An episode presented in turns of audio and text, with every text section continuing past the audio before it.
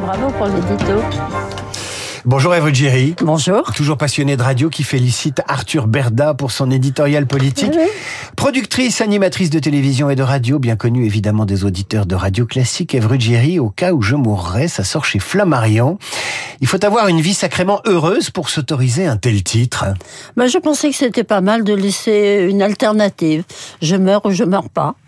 Qu'est-ce Bah que oui, vous en pas. pensez Non, non, non, mais c'est une bonne idée. Je me posais la question, d'ailleurs, vous vous êtes jamais euh, intéressé à l'Académie française, histoire d'être immortel? Non, euh, non, j'ai pas envie d'être immortel, mais j'ai envie que ça continue encore un peu parce que malgré ce monde qui tourne au barbarisme euh, le plus complet, euh, la famille reste une valeur refuge et j'ai pas envie de les quitter trop tôt. Ben, c'est peut-être aussi pour ça que vous avez fait ces mémoires. C'est pour ceux qui, qui resteront après vous, parce qu'il y aura toujours un après vous et un après moi et un après nous. Voilà. Euh, donc euh, pour des, des petits enfants, des arrière petits enfants, pour pour marquer l'histoire ou pour mettre les choses en ordre? Oh non, marquer l'histoire, j'aurais pas cette prétention. L'histoire familiale. Euh, oui, voilà. Pour euh, voilà, je suis allée récemment à Limoges sur la tombe de ma grand-mère et ça m'a fait beaucoup de bien parce que tout ce que j'entends et tout ce que j'écoute et tout ce que je lis en ce moment est tellement douloureux que je me suis dit qu'un petit peu de sourire euh, pour mes auditeurs, pour les téléspectateurs qui m'ont suivi pour la musique classique et puis pour le pour vous tous là qui est ma maison un peu. C'est aussi c'est aussi pour ça qu'on vous a invité, Ruggieri, parce que quand on vous lit et quand on vous écoute, euh, il y a du soleil. Et ce qui d'ailleurs m'a frappé en vous lisant, c'est que je vous entendais. Et c'est aussi que les difficultés de la vie vous ont glissé sur le cuir. Vous avez énormément travaillé, vous avez rencontré les obstacles à la carrière des femmes dans l'audiovisuel qu'elles ont pu rencontrer dans les années 60 et 70 et 80 et 90. Vous avez souffert du machisme et pourtant, vous donnez cette impression d'avoir traversé cette vie professionnelle et cette vie tout court avec une sérénité et une détermination, mais une détermination cachée. Je crois qu'on peut pas euh, être serein si on n'est pas déterminé. Ça paraît un peu provoquant, mais euh, je crois qu'il y a des combats qu'il faut mener, que j'ai menés euh, le plus discrètement possible, parce qu'on n'est pas obligé de hurler, on peut expliquer les choses aussi, et se défendre avec de bons arguments si on est dans son droit. Donc j'ai fait ça, j'ai mené quelques combats, pas beaucoup, parce que j'ai eu la chance d'être beaucoup dans l'histoire sur France Inter d'abord, et puis dans cette maison, sur Radio Classique, et puis dans la musique, où euh, ici euh, il y a les meilleurs. Donc euh, j'ai eu une vie agréable parce que j'ai été auprès de gens qui, dans l'ensemble, étaient tous passionnés par leur métier, les musiciens bien sûr, mais pas seulement, les historiens aussi. Et je les ai rencontrés, j'ai appris à les connaître, et ça m'a fait une belle vie, oui. On va reparler de, ces combats, parce que c'est des combats professionnels qu'on mène pour durer, pour avoir un travail.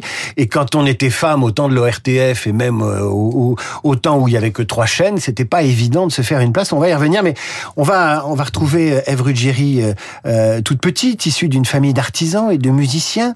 Qu'est-ce qui vous a empêché de devenir une grande pianiste? Parce que vous aviez, euh, il y avait un atavisme familial. Vous auriez pu. J'aurais pu, puis j'étais euh, une assez bonne pianiste quand euh, j'ai eu mes premiers prix, mais je crois que je suis très lucide en fait.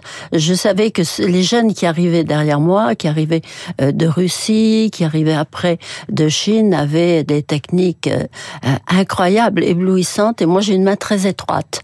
Donc euh, j'étais bien dans Mozart et dans Chopin, c'est déjà pas si mal. Mais euh, mon rêve était de jouer le grand répertoire russe, euh, qui m'éblouit, qui m'éblouit toujours. Et je savais que je pourrais pas le faire. Faites voir vos jolies mains là. Est-ce qu'elles sont si étroites que ça? Est-ce que c'était oui. pas un prétexte? Non, parce que j'attrape l'octave sur le, le côté de la touche, pas au-dessus, sur le côté. Donc, je pouvais pas jouer ce répertoire-là, et je me sentais pas de taille à continuer à faire euh, euh, pendant les périodes de concours euh, cinq ou six heures de piano par jour, voire huit. Euh, j'avais envie, j'avais quand on est près de musiciens, ils sont difficiles. Mes parents me disaient pas comme tu joues bien, euh, ils me disaient c'est bien, fais attention au quatrième doigt de la main gauche.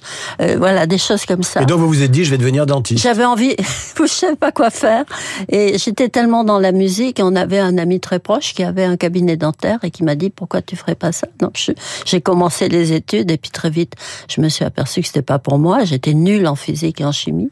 Et on passait un examen qui s'appelait le PCB à l'époque, physique, chimie, biologie. Biologie, ça m'intéressait bien.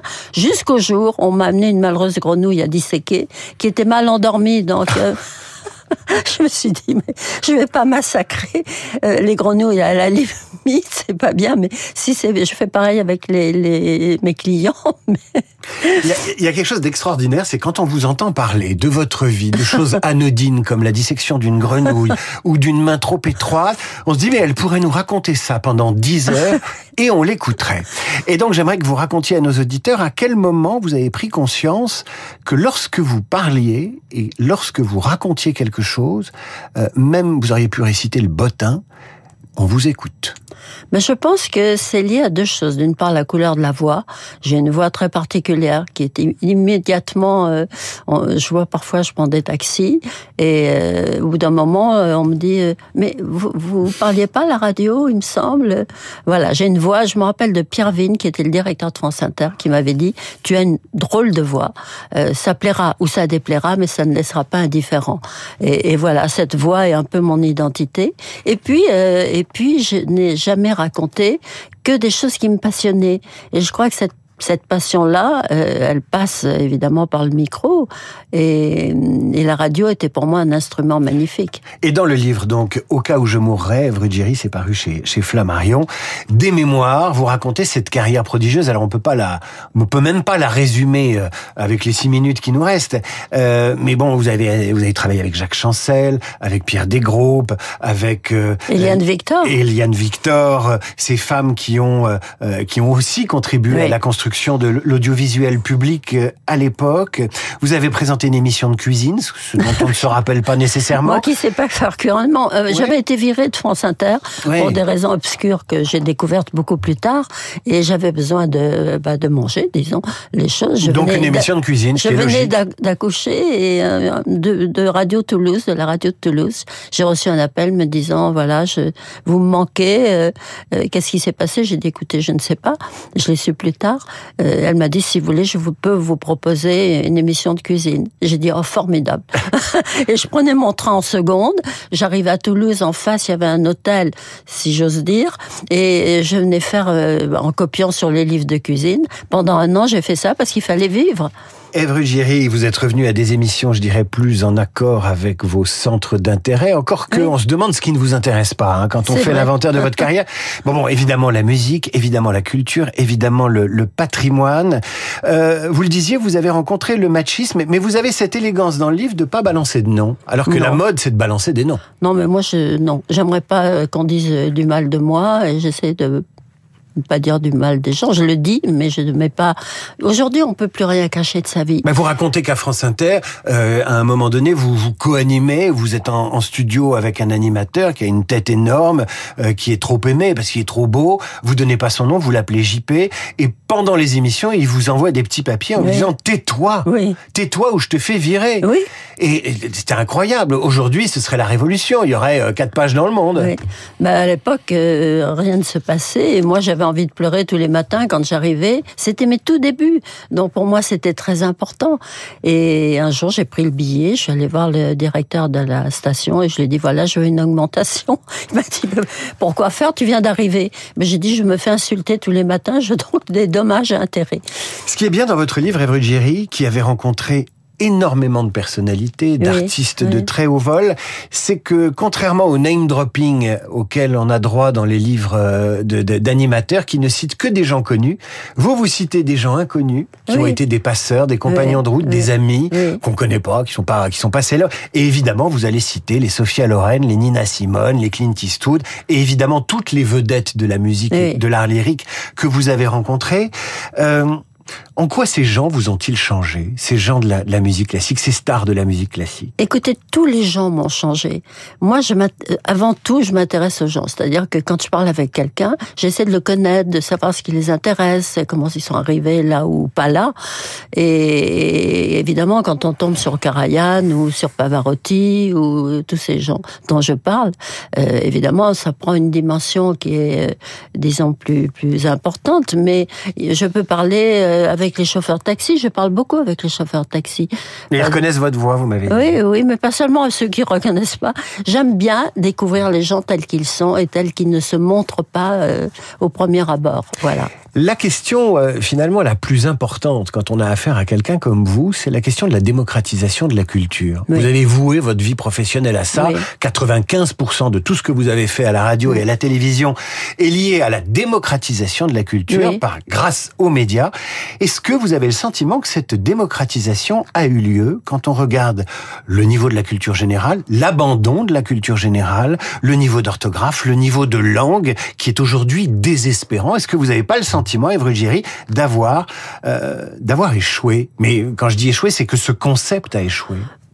Enfin, je, je, je pensais pas être importante au point de faire changer euh, les, les instances qui nous gouvernent. Mhm. C'est vrai que la culture est en, euh, enfin, n'existe plus d'une certaine manière. Euh, je vois même dans le nom des, des de gens comme Karajan ou Pavarotti. Pavarotti, on le connaît parce qu'il a chanté. euh, quand j'en parle à des jeunes, ils me disent ah oui, euh, c'était le gros monsieur qui chantait avec Madonna. Euh, voilà, je veux dire, c'est aujourd'hui, je pense que on manque de culture, on manque de d'éducation. Euh, ça se voit, enfin bon. Et, tout ça, ça fait une sorte de barbarie euh, à laquelle on s'accoutume. Moi, je m'y accoutume difficilement parce que j'ai pas vécu euh, dans ce monde-là. Mais si j'avais un conseil à donner aux parents qui ont des enfants, je leur dirais faites-les lire, faites-les lire beaucoup. Je regardais hier un film sur Moby Dick que je lisais quand j'avais 7-8 ans. Il y a des il y a des romans merveilleux, merveilleusement bien écrits et qui parlent de sentiments qui sont honorables. Donc faites ça, ça change la vie. Écoutez Ruggieri et écoutez-moi, lisez et offrez au cas où je mourrais. Ne vous fiez pas au titre, rien à voir avec le contenu. C'est un livre sur la joie de, li- de, de vivre, la joie de lire aussi, la joie de découvrir, et puis la joie de travailler aussi, surtout Oui. quand on est une jeune fille euh, qui part avec euh, quelques chances, mais qui se fait, euh, qui se fait un chemin dans la vie. C'est un livre extraordinairement optimiste, comme vous, Ève Ruggieri, au cas où je mourrais, c'est paru chez Flammarion. Ève, merci d'être venue nous voir à Radio Classique. Mais j'aime euh, Radio Classique. D'être revenu nous voir. À suivre le rappel des titres, la revue de presse d'Hervé Gattegno et nos esprits libres. Aujourd'hui, Lucie Robquin et Christophe Barbier. Ève, encore merci. Merci à vous.